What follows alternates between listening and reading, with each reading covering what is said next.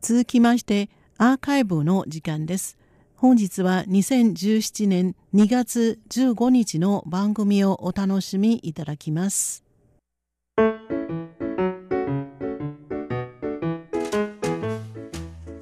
リスナーの皆様、ようこそティールームへの時間です。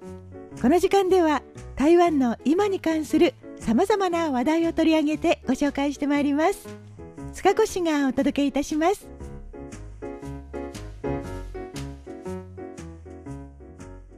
昨日2月14日はバレンタインデーでしたね。もともとは恋人たちが愛情を誓い合うとされる一日ですが、日本では女子が好きな男子にチョコを贈るという独特のバレンタインデー文化が育まれていきました。それでは台湾ではどうでしょうか？台湾でもバレンタインデーを祝います。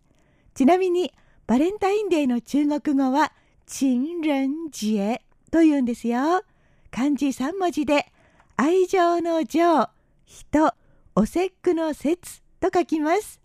どうやって過ごすんでしょうか？日本とはだいぶ違うところがあります。台湾では一般的に男性が恋人や奥さんに愛情表現としてお花やカードなどの贈り物をします。普段は行かないようなちょっと高級なレストランでムードたっぷりのバレンタインディナーを楽しむカップルも少なくありません。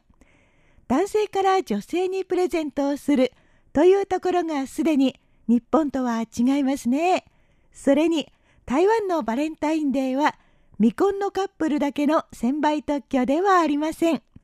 結婚しているご夫婦でもご主人から奥さんに贈り物をしたりデートをしたりするんですよ。日本と台湾どっちがいいということではありませんが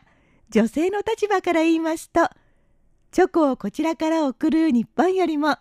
いくつになっても男性から贈り物をもらえる台湾の方が嬉しいような気がします。男性の方ですとまた別の見解が終わりになるでしょうね。それはそうと最近日本を含めて世界各地でバレンタインデーに反対する動きが出ているという話を耳にします。理由はいろいろなんでしょうが、リスナーの皆様はバレンタインデー賛成派でしょうかそれとも反対派でしょうか今のところ台湾ではまだこのような反対の風潮は押し寄せてきてはいないように思われます。昨日もたくさんのカップルたちがラブラブな一日を過ごしました。それぞれのカップルには独自のとっておきデートコースがあるとは思いますがそれでもやっぱりここだったら絶対外さないというスポットは押さえておきたいもの。でもそれってどこでしょうか？実はよくわからなくて困っているという人も少なくありません。でも大丈夫。今は本当に便利な世の中です。14日インターネットのリサーチサイトが台湾のネットユーザーから注目が集まっている人気デートスポットを一挙大公開しました。昨日の時点でまだデートコースが決まっていなかった人たちにとって救いの雨になったことでしょう。よそ様のデートコースにあれこれというつもりは全くないですが注目されているスポットがどこなのかというのは気になりますよね。ということで昨日のバレンタインデーたくさんのカップルがきっとここで楽しいひとときを過ごしただろうと思われるよりすぐりの人気スポットを日本の皆様にもこっそりお教えしようと思います。台湾を北部中部南部そして東部と4つのエリアに分けた時のそれぞれの人気トップ3が発表されましたが今日は時間の関係もありますのでそれぞれの一番人気を見てまいりましょう。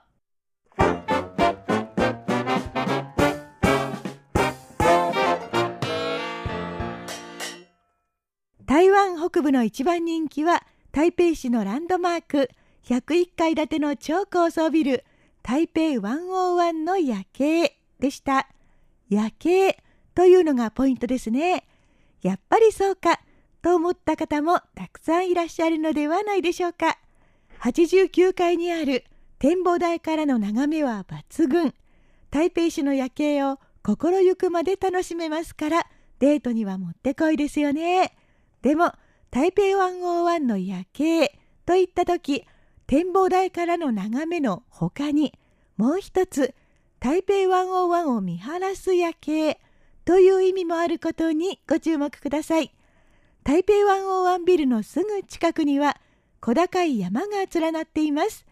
普段山登りなんかしない人でも気軽に登ることができるレベルのほどほどの高さでハイキング用の遊歩道もきちんと整備されています。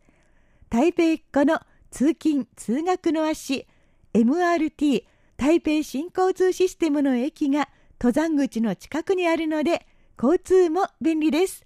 この遊歩道を登っていくと台北101を完璧なアングルで見晴らせる展望台があります長年撮影愛好家たちの秘蔵のスポットだったそうです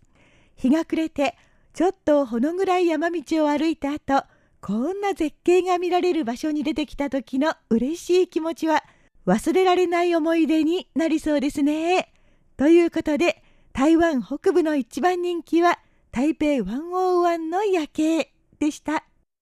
台湾中部で一番人気だったのは台中市の新しいランドマーク台中メトロポリタンオペラハウスです。漢字では台中国立歌劇院と書きます。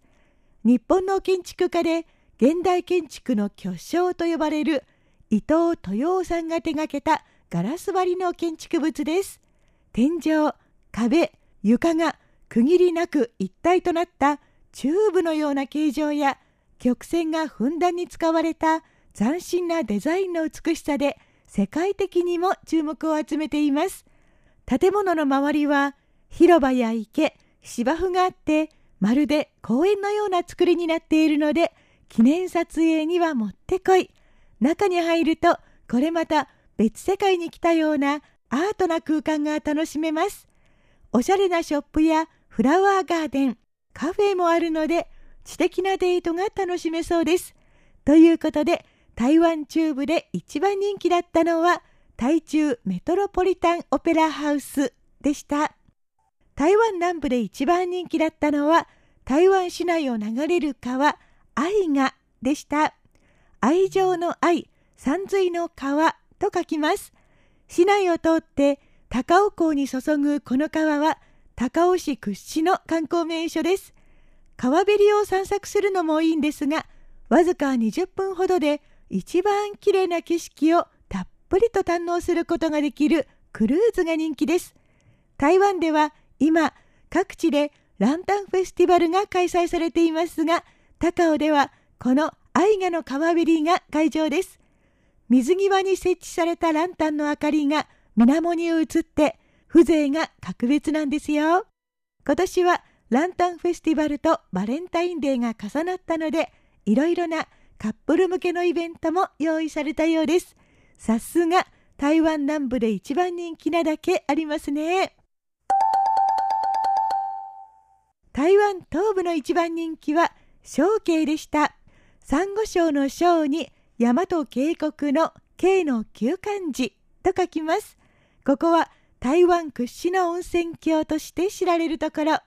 温泉というと、ちょっと偏僻な山里をイメージしがちですが、小慶は交通自便な上に買い物も食事も何にも困ることのない便利なところで、特に近年若い人たちが好みそうなファッショナブルな温泉ホテルが増えてきました温泉はどちらかというと家族連れや高齢者向けなのかと思っていましたがどうやら若いカップルにとっても温泉の魅力は抗えないものがあるのかもしれませんね。